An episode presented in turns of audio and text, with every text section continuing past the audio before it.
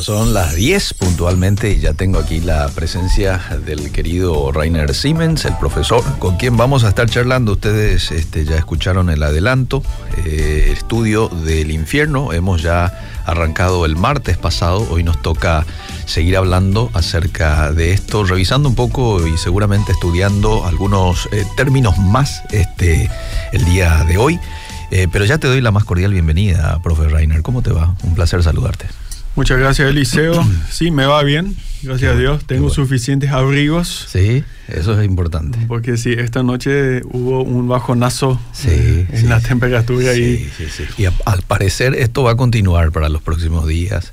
Cuando me tuve que levantar esta mañana a las 5, te admito que... No habrá sido fácil. No, no, no fue, no fue un momento fácil en mi vida, digámoslo así. entonces, pero bueno, los chicos tenían que irse al colegio, yo a mi trabajo, entonces era necesario levantarse. Admiro a los chicos, admiro a los chicos. Mi hija también fue hoy al colegio, aquellos que se han levantado cinco y media, chicos de primero, segundo grado, ¿verdad? Igual han ido, es que tienen que ir, están en, en plena en pleno tiempo de examen, muchos, ¿verdad? Sí, eh, mis chicos se tienen que levantar a las 5. Ahí está. A las 5. Ahí está. Y, bueno, es, es, es, la vida que llevamos, ¿no? ¿Qué le vamos a hacer? Sí. Menos mal que aquí en Paraguay por lo menos el invierno no dura demasiado, como en otros lugares en donde tenés varios meses, ¿verdad? Sí, no, acá el invierno... Yo viví por mucho tiempo en Alemania y te digo que el frío lo siento más acá. Sí, sí. Eh, lo, lo, siento más acá porque eh, recién ya estuvimos hablando con el liceo. Sí. Que nuestras casas, nuestros edificios nos están preparados para el invierno. Exacto. No tienen un sistema central de, de, calefacción, calefacción. y ese tipo de cosas. Entonces, dos semanas con esta temperatura, aunque sean 5, 6, 7 grados, que no es mucho, Sí, pero lo sentís más. tal cual. Entonces, de repente acá en Paraguay eh, el frío cuesta más que en países fríos. Es cierto. Así yo por lo menos lo viví. Entonces sí, siempre es un desafío el tiempo del frío. Tal cual, tal cual. Pero hoy queremos hablar de un tema calentito, el infierno. Mira un poco. En una Eh, jornada fría, hoy vamos No a sé, hablar. no sé cómo fue esa transición eh, de, de- de temas. Eh, y ya nomás quiero invitarle a la gente que envíe sus mensajes. Sí.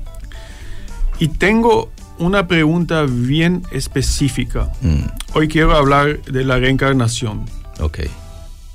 Quiero hablar de teorías alternativas al infierno. Una de esas va a ser la reencarnación. Ajá. La otra teoría va a ser la salvación de todos. Ajá.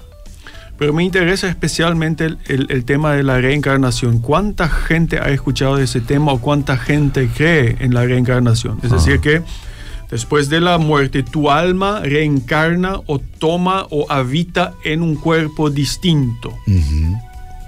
Porque suelo, eh, se, se escucha mucho eso en las películas. Sí. Y hoy incluso estuve discutiendo con los estudiantes en el centro y me decían, sí, había una persona que le oraba a la Virgen María, pero después también me hablaba de la reencarnación. Y me gustaría realmente saber de la gente qué tan, qué, qué presencia tiene el tema de la reencarnación en Paraguay. Ok. Realmente me gustaría escuchar. Entonces, si la gente puede enviar los mensajitos a, Al, ¿qué al, al 0972-201-400. 0972-201-400. Y también estamos en el Facebook, ¿verdad? Elías, estamos en el Facebook. Aquellos que nos estén mirando desde allí también ahí pueden dejar sus aportes. Bueno, la vez pasada comenzamos a hablar del infierno. Sí. Eh, y hablamos de los términos bíblicos. Ujú. Seol este, y otros tantos. Sheol, Hades, Gehenna. Ajá. Comenzamos a hablar de Hebreos 9:27. Quisiera que leas Hebreos 9:27, Eliseo. Con mucho gusto. Voy a mi Biblia. Hebreos, Hebreos 9:27. Sí. Hebreos capítulo 9, versículo 27. Dice lo siguiente. Y de la manera que está establecido para los hombres que mueran una sola vez y después de esto el juicio. Entonces, eso es el mensaje cristiano básico. La persona vive una vez, Y luego el juicio. muere una vez y luego se enfrenta al juicio. Eh, y acerca de la, de qué es ese juicio. Ahí entra el tema del infierno. Como ya habíamos mencionado la vez pasada, el Antiguo Testamento no conoce la doctrina del infierno. Habla de la destrucción de los malvados, de los impíos. Pero tiene un término que se podría llamar una, una- como una especie de semi-infierno, que es el Sheol. El Sheol puede tener dos significados. En una instancia, el Sheol puede referirse a la tumba. Es decir, la, la- la persona se va al Sheol en el sentido se muere. Sí. En otras ocasiones, el Sheol parece ser algo así como el inframundo, donde están los espíritus de los muertos en una especie de, en un estado semiconsciente. Entonces tenemos esos, eh, esos dos significados del Sheol en el Antiguo Testamento. En el Nuevo Testamento, el término Hades o Hades absorbió el significado de Sheol. El término Hades viene del griego eh, y para los griegos el Hades fue el, el mundo de los muertos, el inframundo. Ok. Y si nos fijamos en la Septuaginta, la Septuaginta fue la antigua traducción de la Biblia hebrea al griego. La Septuaginta utiliza el término Hades para traducir el término Sheol. Entonces, esa palabra Hades aparece unas 11 veces en el Nuevo Testamento.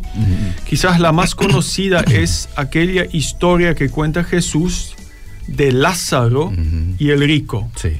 donde ambos bajan al Hades o al Sheol y el Lázaro, el pobre, está en el regazo de Abraham mientras que el rico está sufriendo. Es quizás la historia más conocida que habla del Hades en el Nuevo Testamento. Después hay un tercer término y este término sí se- significa ya infierno propiamente dicho. Este término se llama Gehenna. Ujú. Gehenna es un término griego que se refiere a un término hebreo. Mm. Digamos, fue adaptado al griego y se refiere al valle Ben Hinnom. El valle Ben Hinnom fue o es un valle en el sur de Jerusalén y el valle Ben Hinnom adquirió una fama bastante negativa en el judaísmo. Mm. Porque en el valle, valle Ben Hin- Hinnom los reyes, reyes como Acaz y Manasés habían sacrificado, sacrificado niños al dios Moloch.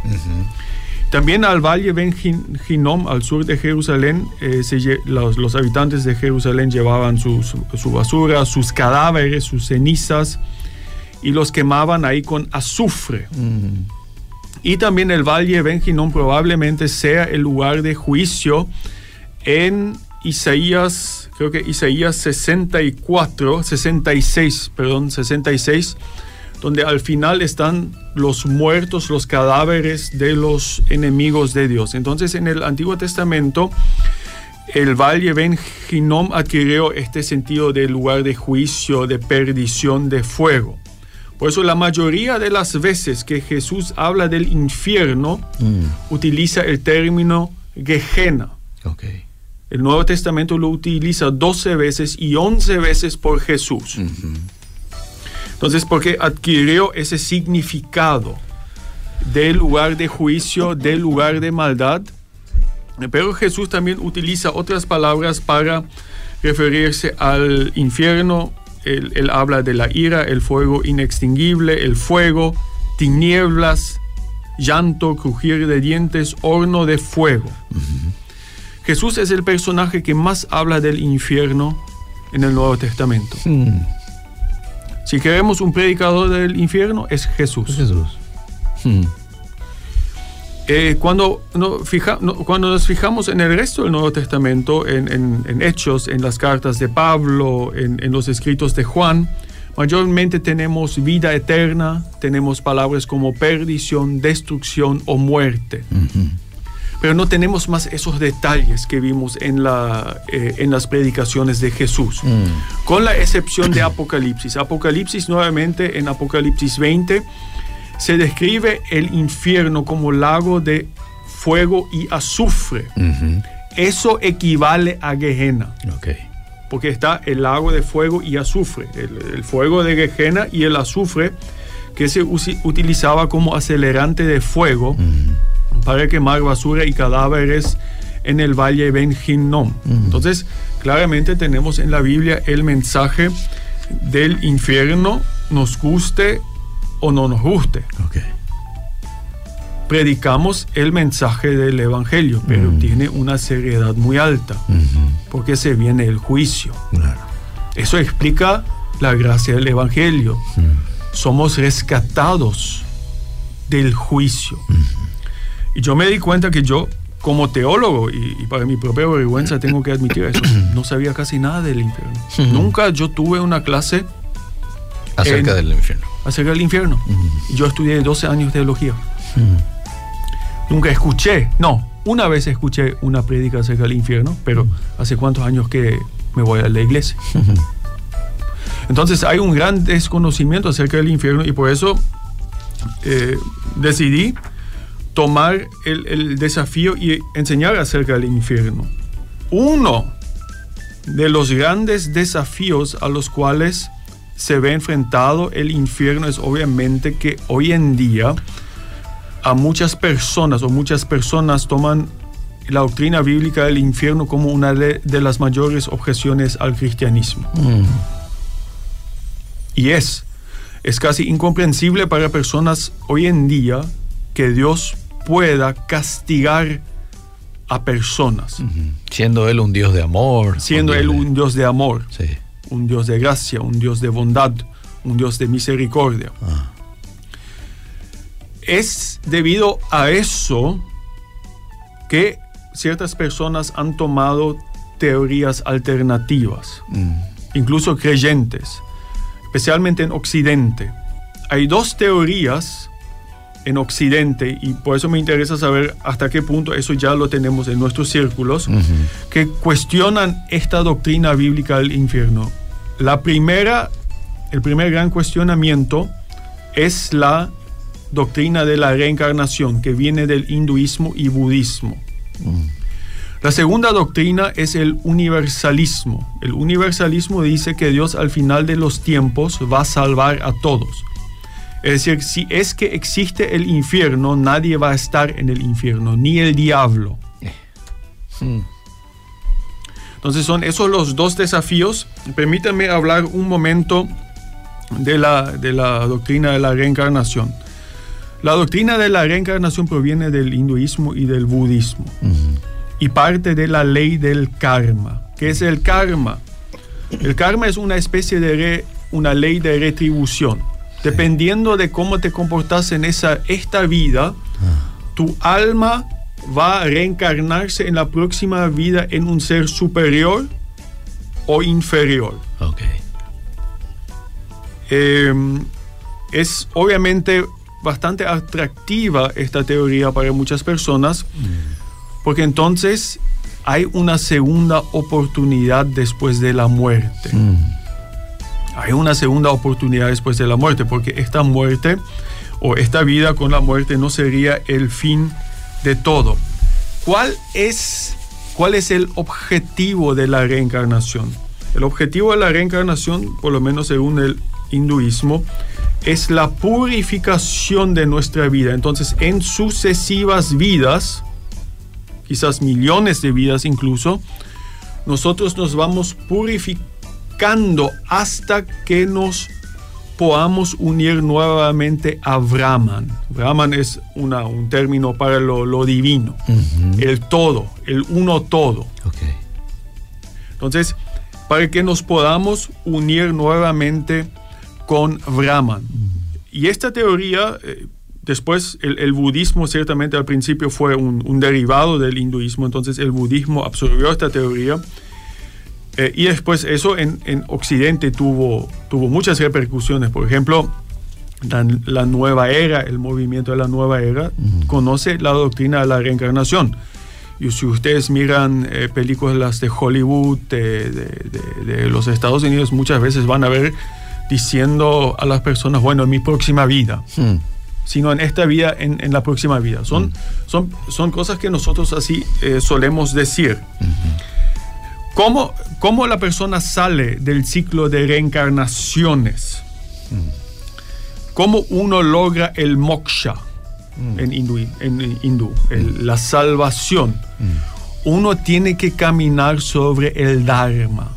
El dharma es este camino de la piedad, una conducta piadosa, una conducta de reflexión, una conducta de ascetismo en donde yo me separo de los deseos y las cosas que mantienen impuras a mi alma para después, finalmente, después de un ciclo de reencarnaciones, eh, unirme a, a, a Brahman. ¿Cuál es el problema teológico con esto?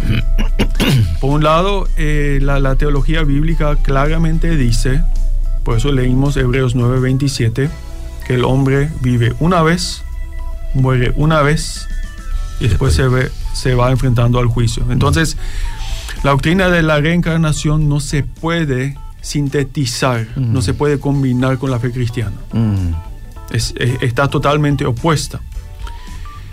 Es atractiva para personas por dos motivos, como ya mencioné. La muerte no es todo, hay quizás una segunda oportunidad, pero para muchas personas también es bastante atractiva porque una persona malvada, perversa, puede sufrir ah, en la próxima vida lo que hizo en esta vida. ok. Pero al mismo tiempo también se puede decir que esta, la reencarnación es cruel, porque puede ser que la persona nunca salga del karma, de la rueda del karma. Que incluso un sinfín de vidas no le sean suficientes para la salvación. Y por último, eh, por último lado, esto es una teoría de autosalvación. Yo, Mm, purificándome a mí mismo, eh, en muchas vidas sucesivas, logro la salvación. mm. Entonces es, es algo totalmente opuesto A la enseñanza bíblica. a la enseñanza bíblica o a la enseñanza cristiana. Entonces, eh, quise mencionar esto porque hoy en día en Occidente en las películas parece una, una opción bastante atractiva. No sé si hay comentarios ya con respecto a eso. Vos sabés que hay varios. ¿Te leo? Sí. Dice, la encarnación para este oyente no existe. Eh, gracias por tocar este tema. Según lo mencionado en Hebreos, ¿cómo se explica la acción de Jesús resucitando a Lázaro? Muy buen tema, gracias por compartir. Según 1 de Pedro 1.18, mi entendimiento es que Jesús ya derramó su sangre preciosa por mis pecados y soy salva por medio de Cristo. Como cristiana yo debo caminar con Cristo. De hecho no somos perfectos, pero nos llama a ser santos. Amén. Haciendo, a ver, ¿qué dice? El sábado pasado escuché un poco de la historia del profe Rainer, me pareció excelente porque tanto él como su esposa dan un testimonio sincero, tal cual es la realidad de la convivencia dentro del matrimonio. Además, por el hecho de ser seguidores de Jesús, son seres humanos. Yo no creo en la reencarnación porque Dios nos creó a cada uno. Haciendo mi recorrido en sucursales del trabajo, en varias sucursales, escucho eh, que son latinos y jóvenes. Un 70% creen en la reencarnación, dice. Mira un poco. Dice que los jóvenes, Sí, que los jóvenes un 70% creen en la reencarnación. exacto. Sí, sí, sí. Y, y- y yo creo que eso se debe a la influencia de los medios. Totalmente. Recién mencionó usted a Hollywood, por ejemplo, y los chicos ya están viendo películas, ¿verdad? Claro, porque, eh, porque ¿qué pasó? Sí. Eh, Occidente Sí. Conquistó a Oriente en el tiempo del imperialismo. Por ejemplo, Indio, India, la India fue una colonia de Gran Bretaña por mucho tiempo. Ujú. Pues lo interesante es que la religión de Oriente penetró profundamente a Occidente, especialmente como, con movimientos de la nueva era. Sí. Eh, y con eso, eh, pensamientos como la reencarnación, eh, la reencarnación los tenemos hoy en día también muy presentes en América Latina y aparentemente entre nuestros jóvenes. Me pareció un dato muy inter- interesante lo que este oyente envió ahí. Sí, así mismo. Te leo tres mensajes más y seguimos Sí, charlando. Yo creo que el infierno y el lago de fuego es diferente. Que ahora lo que no es salvo, ahora los que no son salvos, se van al infierno y después en el juicio final pasarán su eternidad en el lago de fuego y azufre, que ese fuego es el que dice nunca se va a consumir. Eh, no estaría de acuerdo a eso. Lo que la Biblia, en el mejor de los casos, dice que ahora es los que mueren están en el Hades y el Hades, según Apocalipsis 20, será derramado en el lago de fuego. Y el lago de fuego, porque utiliza el tema de fuego y azufre, yo creo que son sinónimos de Gehenna, lo que Jesús llama infierno. Ok. Eh, no tengan miedo, dice este oyente. No, no tenemos miedo nosotros al hablar No, yo no tengo de miedo. este tema. No, Sí, yo no tengo sí. miedo de ese tema. Y más aún, más aún sabiendo de que somos este, hombres salvos, ¿verdad? Por medio de, de Jesús, no porque hayamos hecho nosotros algo para ser salvos, sino por medio de la gracia, ¿verdad? Así que a este lugar por lo menos no vamos a ir nosotros, pero hay que hablar porque Jesús eh, citó, dijiste, 11 veces el infierno en el... 11 veces eh, se habla de Hades, 12 veces de Gehenna, pero después habla con, con muchos, hablo de, habla de la ira, del fuego, del crujir de los dientes. Es decir. Ju- Je- Jesús habla, tiene muchísimos términos con los cuales él se refiere al infierno y, y fue parte integral de, su, de sus prédicas. Ujú, Ok. Aquel que dice, por ejemplo, ¿por qué lo que hablan de esto, del infierno? Eh, Tiene un problema con el predicador de los predicadores, ¿verdad? Que fue Jesús, que mencionó, que enseñó, que habló acerca de esto. El, el personaje que más en la Biblia habla del infierno. Ahí está. Eh, ni Pablo, ni... Y, y eso fue, fue lo sorprendente para mí, decir, eh, Jesús hablando tanto del infierno. Hmm. Y después leo Hechos, leo Pablo, casi no se habla del infierno, se Mm. habla de, de la perdición, de la destrucción, de la muerte. Sí. Y después nuevamente Apocalipsis 20 especialmente. Ajá. La mayoría de las enseñanzas del infierno de Jesús van dirigidos a sus discípulos. Hmm. Cuando él habla con la gente afuera, utiliza más bien términos generales como fuego. Ok. Por ejemplo, si usted, un ejemplo, si ustedes leen Mateo 25, cuando Mm. habla Jesús del juicio final, Hmm. cuando se, divi- cuando se dividen las ovejas y, y lo- y lo- y las cabritas, Ujú. eso es una enseñanza a los discípulos. Ok. Entonces, yo creo que eh, la predicación del infierno no es tanto para la gente afuera. Cuando vemos, cuando Jesús y los apóstoles hablan a la gente afuera, hablan del juicio y del fuego, pero no en muchos detalles. Ok. Entonces es, es algo que eh, como iglesia tenemos que entender la seriedad y después que esto nos motive a llevar el mensaje de evangelio hacia afuera.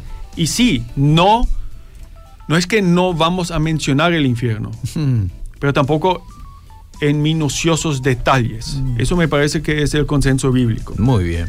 Quiero hablar de otra teoría del infierno, o mejor dicho, del no infierno, el Vamos. universalismo. El universalismo también se llama en griego la teoría del apocatástasis panton o de la, o de la restitución de todas las cosas. Esta doctrina vino del siglo III del padre de la iglesia Orígenes. Hmm. Y él, Orígenes, asumía, y, y ciertamente es, por lo menos parece un, teo- un- un problema teológico, Hmm. cómo la existencia de un infierno eterno se combina con, las, con la soberanía de un Dios. Porque si Dios al final restituye todas las cosas, Hmm. y si el infierno fuera eterno, habría un espacio en la creación nueva donde la voluntad de Dios no gobierna. Mm. Ok.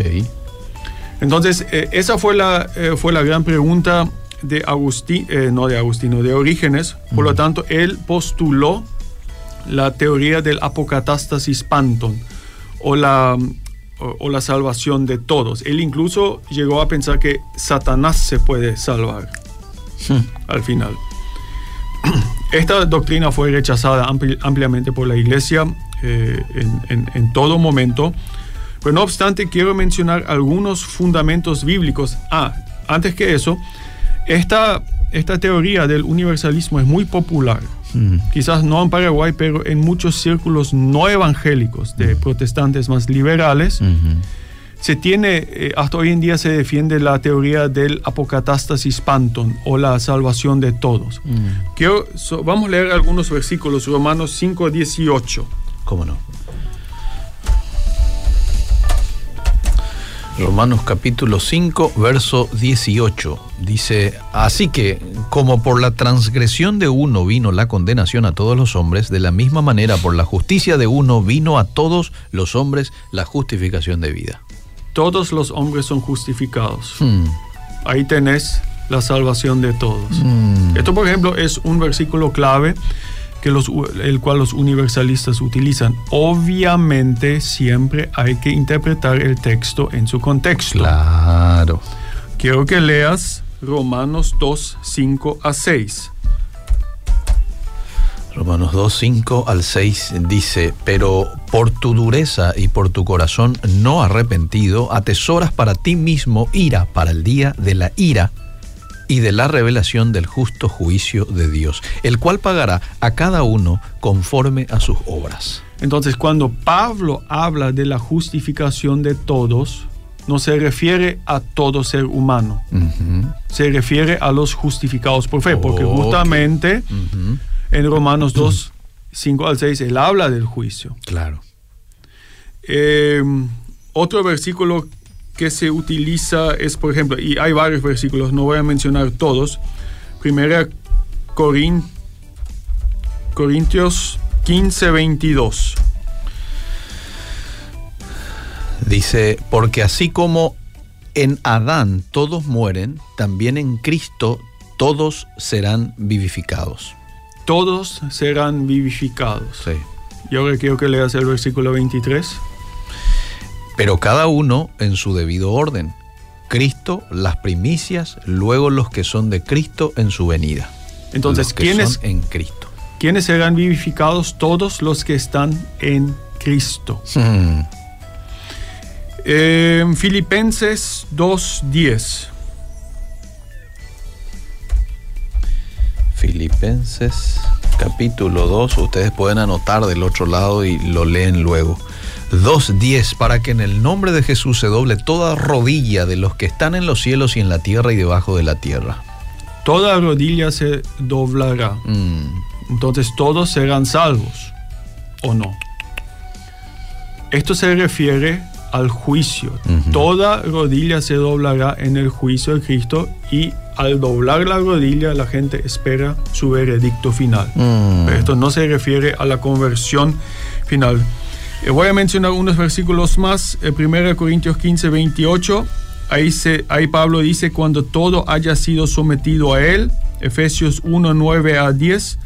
Ahí promete de reunir todas las cosas en Cristo nuevamente. Estos son los, los versículos los cuales los universalistas utilizan para decir que al final Todos serán salvos. todos serán salvos, todo será reunido en Jesucristo. Ujú. O Dios será todo en todo. Mm, Pero esto choca con, con otras afirmaciones de Pablo del Nuevo Testamento.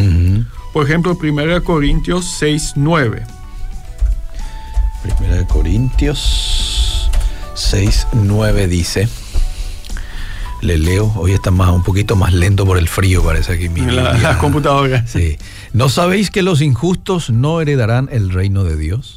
No erréis, ni los fornicarios, idólatras, adúlteros, ni los afeminados, ni los que se echan con varones, ni ladrones, ni los avaros, y continúa la lista. Entonces, no todos heredarán el reino de Dios. El gran problema, eh, vamos a decirlo así, yo, yo reconozco, Mm. hay un impulso bueno en, la, en el universalismo. Y vamos todavía a hablar de esa pregunta. ¿Qué pasa si anticipamos una creación nueva? ¿Qué pasa si en un lado de esta creación nueva todavía está en un infierno? ¿Cómo, cómo eso se combina con la soberanía y el, y el amor de Dios? Reconozco que eso es una pregunta buena. Vamos a hablar todavía en una ocasión de eso. Pero exegéticamente yo puedo decir que cuando dice que todos serán vivificados o todos serán salvos, eso únicamente se refiere a aquellos que están en Jesucristo. Ok. De acuerdo a los textos que hemos No leído y de acuerdo a muchos otros textos. Muchos otros textos. Sí. Y, y hay más textos, podríamos mencionar más textos. Bien. El gran problema también con, la, con el universalismo es el siguiente. ¿Qué pasa con la decisión personal de la fe? Mm, Es totalmente... eh, no, no tiene importancia. mm. Eh, creo que acá en este programa nunca discutimos, eh, nunca discutimos el tema de la doble predestinación o que Dios predestina a algunos a la salvación y, y otros a la perdición eterna. Mm. Eh, esta, el universalismo también es predestinario, pero de todos modos, porque acá Dios predestina a todos a la salvación sin importar su decisión personal. Entonces es predestinario de punta a fin. A diferencia del calvinismo, Mm. solamente el número de predestinados cambia, de algunos a todos. Hmm. Entonces eso me cuesta también aceptar eh, bíblicamente. Muy bien. Entonces eh, estas fueron las, eh, las tres cosas que quise compartir. Bien. Una revisión nuevamente de los términos bíblicos importantes, el tema de la reencarnación y el tema eh, de la salvación de todos, el universalismo. Ah, muy bien. Muy bien. La próxima vez quiero hablar del concepto católico del purgatorio. Ah, muy bien. Excelente. Me No sé, parece. si, no sé si hay más Te, comentarios. te leo así rapidito antes de ir cerrando. El infierno y el lago de fuego son dos lugares distintos según leo en la Biblia. Satanás y sus ángeles deben sufrir por la eternidad en el lago de fuego, dice Fernando. Eh, buenos no días. estoy de acuerdo en eso, pero ya expliqué eso. Ok. Eh, Eufenia López dice, profe Rainer, hace tanto tiempo que lo espero, dice. Eufenia López. ¿No lo ubica? Eh, a ver qué más. Por ejemplo, los accidentes y los infartos de miocardio. Ah, espera un poco. Ah, pasa que hay un mensaje anterior. ¿Y qué pasa de las personas que fallecieron de repente sin arrepentirse? Dice Eufenia. Por ejemplo, los accidentes los infartos de miocardio. Vamos a hablar de ese Sí. tema también. Muchos evangélicos en la práctica creen así, que últimamente todos podrán ser salvos, que en último instante, en el último instante Dios tendrá pena de la gente y que le va a hacer pasar nomás igual al cielo, dice Lea. Bueno, estos son los mensajes que llegaron ahí en, en el Facebook y este último dice, sí, está bien que hablen sobre este tema. Creo que lo que hay más confusiones con los términos. ¿Cuál sería la diferencia entre Sheol, Hades e infierno? Para saber si se refieren a una misma cosa o se refiere a diferentes lugares. Voy a, voy a explicarlo una vez más. Sheol y Hades son sinónimos. Sí. Sheol se utiliza en el En el antiguo y Hades, en, el, en el y nuevo. se refiere al inframundo. Sí. Es diferente al infierno. Sí. El infierno es el lugar final. Sí. Hades quizás sería una especie de estado intermedio donde están aquellos que aguardan el, la salvación o el juicio final. El infierno es Gergena. ¿eh? Quejena. Ahí es, Quejena. Bueno, ya estamos aprendiendo, ¿sí? Este, lo que pasa es que el profe tocó acerca de estos términos en el programa anterior. Aquellos que de pronto se les pasó pueden ir porque lo encuentran ahí en la web de Obedira. También en el Facebook lo van a encontrar como Biblia bajo la lupa el martes anterior. Lo hemos titulado como el estudio del infierno parte 1. Hoy es parte 2 y creo que el siguiente martes vendrá parte 3, profe, ¿verdad? Sí, y van a, va- vamos a terminar en parte 10 por, por ahí, porque hay todavía mucho material. Mucho que hablar. Bueno, gracias, profe, por el tiempo. Muchas gracias. Seguimos. Nos vemos.